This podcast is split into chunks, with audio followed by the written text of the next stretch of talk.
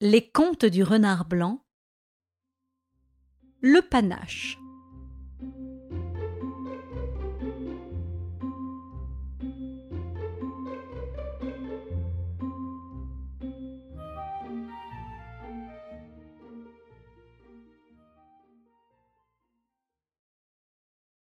Baptiste était un petit fox terrier, plein d'entrain, plein de gaieté.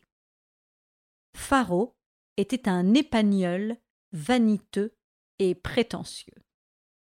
Autant euh, Baptiste était modeste et sympathique, autant Faro était orgueilleux et insociable. Mais d'où pouvait bien venir cet orgueil et cette insociabilité de Faro Et de son panache, tout simplement. Parce que son appendice caudal flottait au vent, tel un trophée, ce chien se croyait ami des dieux.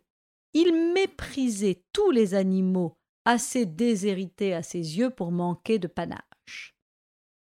Faro détestait Baptiste.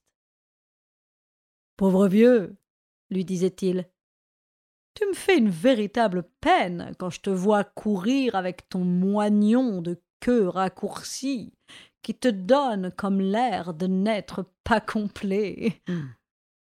Quelle différence avec moi, dont le panache qui claque au vent est l'emblème de la noblesse et de la vaillance du caractère français? Que veux-tu, Faro?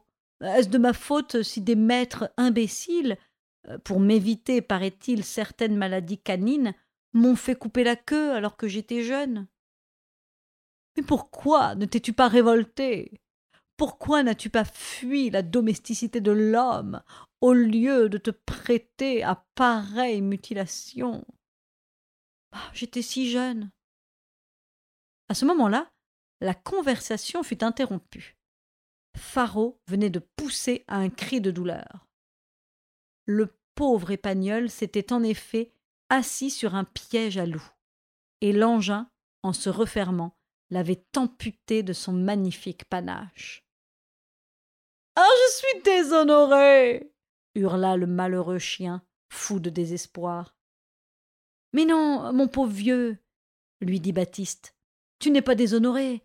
Tu t'apercevras bientôt que ce que tu prenais pour l'emblème de la noblesse et de la vaillance n'était en réalité qu'un inutile prolongement de ton individu.